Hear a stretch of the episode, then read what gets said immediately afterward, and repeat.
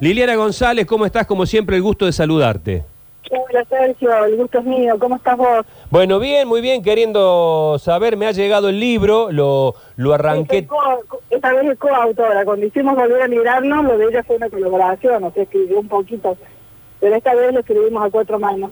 Ella Ah. tenía mucho más acercamiento a este mundo nuevo que yo, ¿no? Claro. Y- así que bueno, hemos aprendido mucho, sobre todo yo de ella. Bien, bien, son madre e hija. Madre e hija. Madre e hija. eh. Con todo el prejuicio de que, que no hay vínculo más difícil que, que el de madre e hija, ¿no? Nosotros nos disfrutamos mutuamente y escribir juntas es hermoso porque es también recorrer partes de la historia de uno, ¿no? Y cosas que yo ni sabía que habían pasado en su infancia y en su adolescencia, te vas enterando, está buenísimo. ¿Y, y eso por ahí eh, es siempre bueno o por ahí, epa? Hay chisporroteo. Eso, eso no me lo esperaba. Sí, por, por momento una vez me dijo, en ocasión del, del otro libro, ¿no? De este, me dijo, mamá, vos hablas mucho de límites, pero no nos ponías límites, nos, te costaba un montón. Eh, yo una vez me di cuenta que, que había estado mal con mis hermanas y me fui y me encerré sola. Ah, mira, mira, una, una hija un- o un hijo, lo que sea, que le marca a un padre no haberle puesto límite. Algo de lo cual escribí aparte. Sí, eh, con- con lo- por lo general, uno, uno cuando le recrimina, vos eh, te acordás aquel partido que no me dejaste ir, Claro. aquella vez que vos me vivías diciendo que no sabes. O sea, eh, uno recrimina los límites que le pusieron, no que los que no le pusieron. Claro, claro.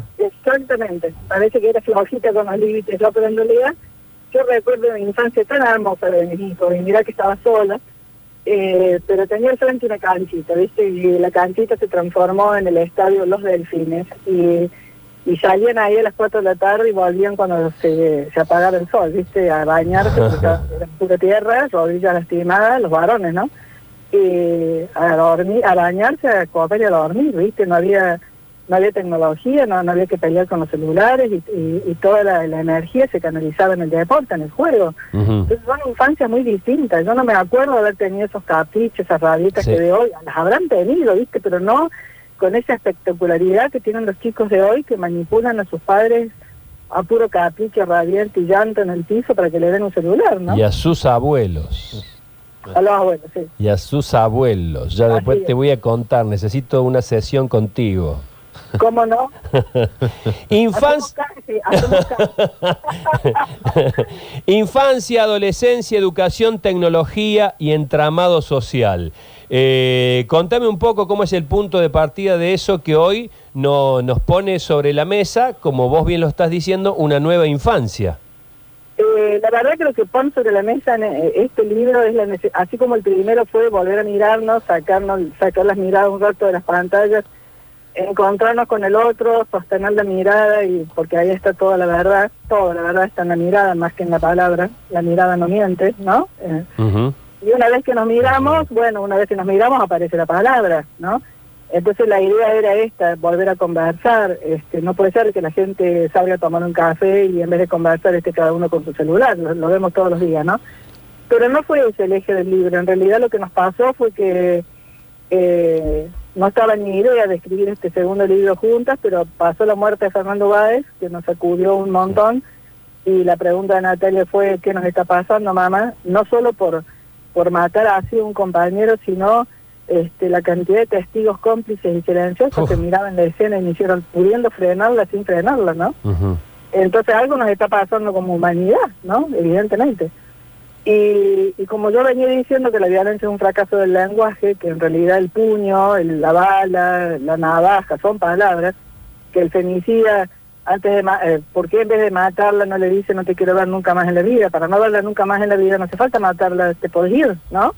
Y poder usar la palabra para romper una relación y no un, no un cuchillo.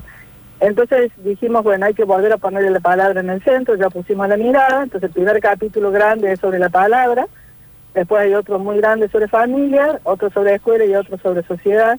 Nos dimos cuenta que, estábamos flojas en un montón de temas, entonces convocamos a seis especialistas, desde un rabino como Marcelo Polakov, para que nos hable de qué nos está pasando con la espiritualidad, y sobre todo si los, jóvenes y la espiritualidad, Juana Presman por los adolescentes, una psicoanalista, este, bueno, tenemos un poco de todo, hasta Silvina Cheliek de- dándonos una, una referencia de su trama social, cuando terminó de la trama social.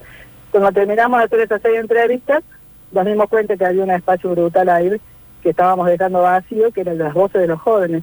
Entonces lo que tiene de novedoso el libro, en la contratapa, es la- un código QR donde podés acceder a un video de media hora, donde seis chicos entre 17 y 19 años, o sea, habiendo terminado el secundario o, por terminarlo, eh, nos contestan siete preguntas que pensamos nosotros y duran una media hora, pero te juro que es un baño de esperanza. Es maravilloso. A ver, Mariana, querías preguntar. Súmate. Sí, tantas cosas para preguntarte, Liliana. ¿Vos creés que estamos atravesando uno de los peores momentos a nivel bullying o la discriminación, como se llamaba antes, y, y agresividad y la poca falta de empatía y de contacto en los niños y adolescentes en este momento? No, no, no recuerdo haber vivido un momento como este. este la verdad que prender la pantalla de la televisión es ver eso, ¿no? Es ver eh, cómo se dedica, no sé, la- cantidad de tiempo que se dedica a buscar este, la paja en el ojo ajeno, ¿no? Y a, y a- y a marcar el, el, el déficit del otro sin poder mirarse, ¿no? Sin mirarse uno, ¿no? Es, es una cosa espantosa lo que está pasando, la verdad que, que, que, que no sé si los chicos nos miran y nos, nos escuchan, dirán qué les está pasando a los adultos, ¿no? ¿Qué les está pasando a los adultos que no pueden conversar eh, pensando distinto, sin pelearse, sin humillar, sin degradar, ¿no? Es, es muy difícil lo que está pasando. De verdad es una caída de la palabra que va asociada a una caída de valores o a un cambio drástico en los valores, ¿no? Sí, por supuesto lo venimos viendo. Lili, ¿esto tiene retorno? Ay, yo no hago futurología, no lo tengo.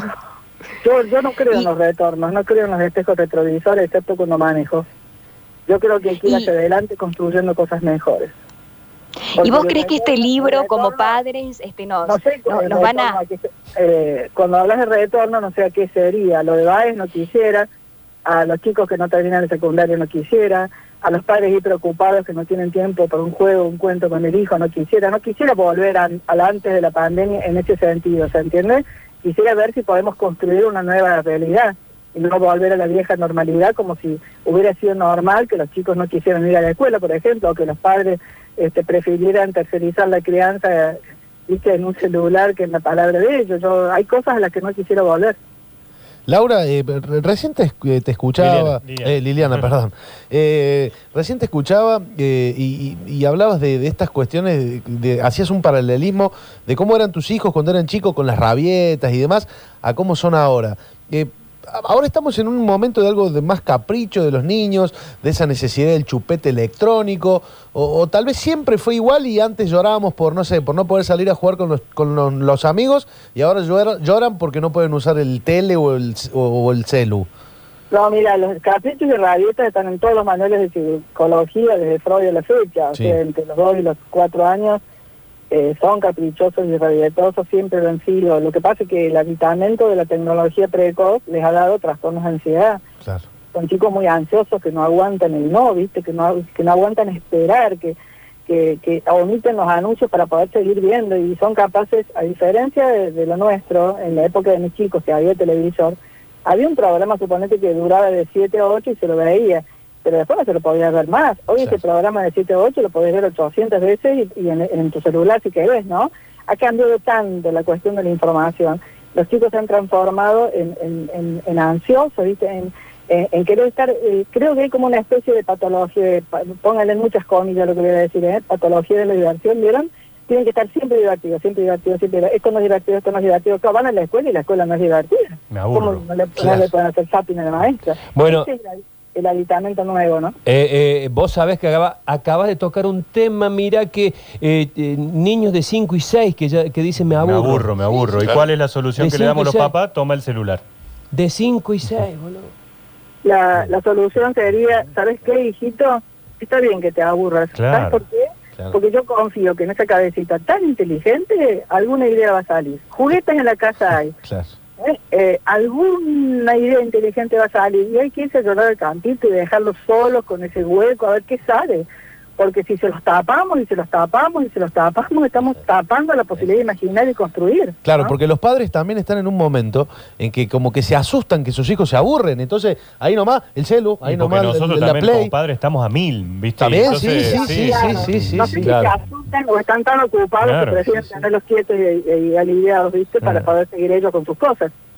Liliana, esto de... Lo de- ideal, lo sí. ideal, Sergio, sería que los adultos, lo ideal, ideal, ¿no? Sería que los adultos vuelvan a casa del trabajo y se acabe el trabajo. Eso sería No, lo ideal. Porque eso sería una forma de estar en la casa estando. Hay muchas formas de estar sin estar. Si vos estás en tu casa y los chicos creen que cuentan con el papá para salir al patio con una pelota, pero el papá sigue enchufado con cuestiones sociales o laborales hasta las 10 de la noche, aunque el papá esté en casa, no está. ¿no? Hay que hacer de, de- hay que hacer presencia de verdad, ese es el tema. Presencia de verdad. Eso es lo que les está faltando a los chicos. Me lo dicen en el consultorio todos los días, no son inventos míos, yo lo escucho de los chicos. Mi papá está sin estar, ¿no? Mi mamá está muy nerviosa porque tiene muchas cosas que hacer. Mm. Eh, no hay no hay tiempo. Fue fue una cosa para el día del niño, te juro, una alegría cuando leí que habían aumentado un montón la venta de los juegos de mesa. Lo, lo compramos el juego de la vida para dos nietos de 8 y 10. Jugamos tres horas y no querían cortar. Claro. Claro. ¿no? Y en el juego, ¿pero por qué? Porque había dos adultos dispuestos a jugar con ellos, ¿no? Entonces ese tiempo, que yo no te digo de tres horas por día, fíjate, venimos diciendo media hora por día de encuentro valioso, real, sin pantalla, media hora. Si de verdad no tenemos media hora de las 24 para estar de verdad con nuestros hijos a disposición de ellos y haciéndolos sentir lo más valioso del mundo, los chicos tienen derecho a preguntarse para qué me trajeron al mundo si no hay tiempo para mí. Aunque suene duro, Sergio, pero es así. Sí, sí, sí, sí, tal cual, te escucho y tal cual, es tal cual. Ahora, eh, uno lo escucha como padre y siente puñaladas por Claro. todos lados, porque le, eh, cuando hablaban vos y tu hija, eh, en algún momento surgió, estamos planteando problemas con absoluta claridad y vos en- encima tenés la capacidad de plantearlo en forma meridiana y súper entendible. Ahora, ¿qué se hace? Y- y ¿Cómo, perdón. cómo, cómo, se, ¿Cómo se soluciona esto? Porque Claro. está bueno decir volvamos del trabajo y dejar el trabajo. Muchas veces el trabajo no nos deja. ¿Y qué hacemos, Sergio? Eh, Ahí está la Y pregunta. que, y que encima en ¿Y media pandemia llevamos el trabajo y la escuela a casa. Claro. Teníamos, teníamos todo ahí. Y media hora nos deja, tendrá que ser los fines de semana full, entonces, no sé, en algún momento los chicos tienen que sentir que, que, que han venido del mundo para algo, que sus padres están chochos de ellos. En algún momento hay que conocerlos, hay que escucharlos, hay que invitar a los amigos para ver en qué andan, hay que ocuparse, hay que volver a leer, ¿viste? Hay que, hay que, los chicos tienen que volver a ver padres con libros en la mano. Los chicos están dejando de leer y están, están fracasando en la universidad por no tener lectura comprensiva y eso no se lo podemos achacar solamente a la escuela. Nunca la lectura fue un tema de escuela solamente.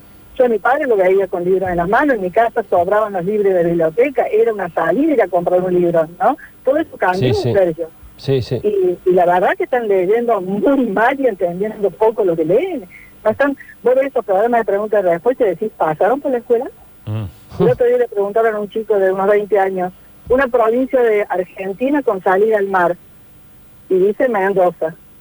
Entonces viene el hermano y, y le preguntan lo mismo y dice Córdoba. Córdoba con salida al mar. Y sí, no se dice Córdoba la Mediterránea, no tiene salida al Ah, por el Mediterráneo. mar Mediterráneo. No aclares que oscurece. Oh, claro, y viste, no era un chico marginal, no era un chico que había dejado la escuela en primer año, ¿me entendés? Era un chico, bueno, de los llamados privilegiados, ¿no? Claro, mira vos. Entonces vos decís, no, no están leyendo, ¿viste? Están leyendo lo que ellos quieren, la influencia de los youtubers, esta idea, ¿viste? De que este, si tenés muchos seguidores vas a ganar mucha plata sin ir a la escuela, que podés hacer el TikTok todo el día. Eh, eh, hay que luchar contra todo eso, Sergio. La verdad que yo me no, no sé no sé cómo ponerme en la piel de los padres de hoy. Yo no tuve esa problemas. Claro, claro, ahí está el punto. Ahí está el punto. eso la llamé a mi hija para que me aportara, ella tiene adolescentes, ¿no es cierto? Para que me aportara su mirada. Pero bueno, eh, hay padres que hay padres que están dando batalla, Sergio. Yo quiero decir algo positivo. Hay padres que están dando batalla. Sí, Y y, que han vendido más juegos de mesa es porque hay padres que están entendiendo que los chicos no pueden estar matando gente en Fortnite ocho horas por día. y- eh, y claro, tal cual. Y, y creo y creo que deben ser los más, ¿no, eh, Yo creo Lilian? que sí, yo creo que sí. Lo que pasa es que viste siempre mostramos lo que no funciona, ¿no? No mostramos los chicos de la escuela acá de la zona norte que limpiaron el río y plantaron árboles, ¿viste? ¿Cuántos medios de comunicación? Y se juntaron todos los sábados de la pandemia. Todos los sábados a limpiar el río, a servir carteles, y la gente volvía a tirar basura. Bueno, cuando lo tuvieron limpio, limpio, empezaron a plantar árboles. ¿Y quién habló de esos chicos? ¿Ah? No.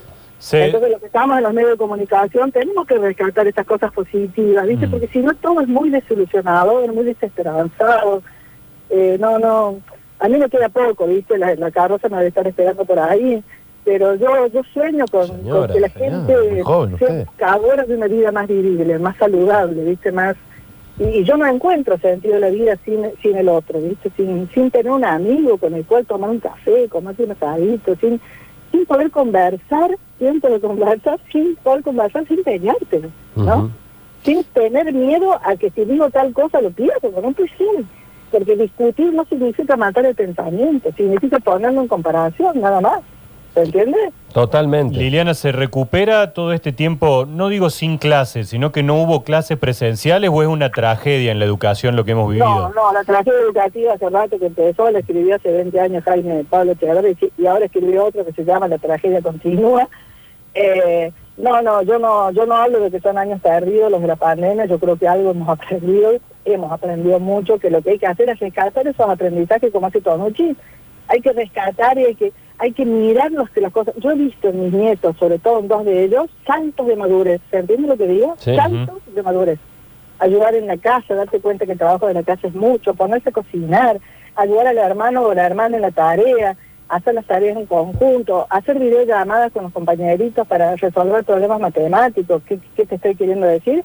Usar el celular con fines pedagógicos Claro. y no solamente para TikTok, ¿no?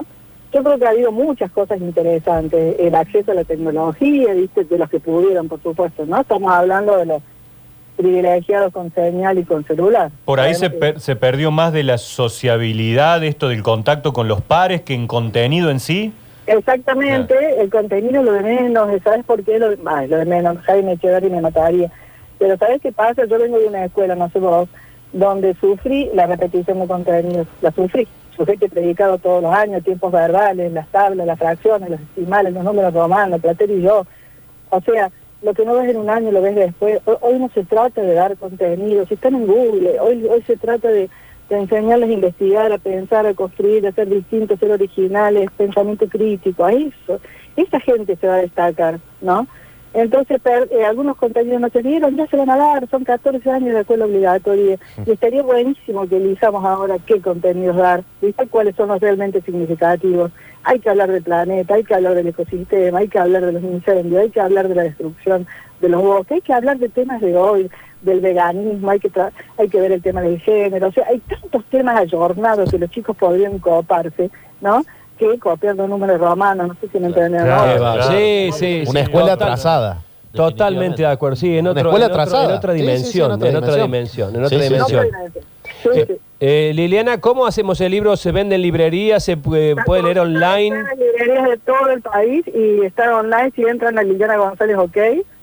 Eh, creo que está lo vende Ama- Amazon, ¿puede ser? Ah, sí, claro. sí, por, por Sí, supuesto. Porque ayer me llegó una amiga de México que lo compró ahí por Amazon. Así que... Yo- eh, yo entré- Anda viajando, anda viajando, anda muy bien el libro, anda muy bien. Yo entré por Google Books.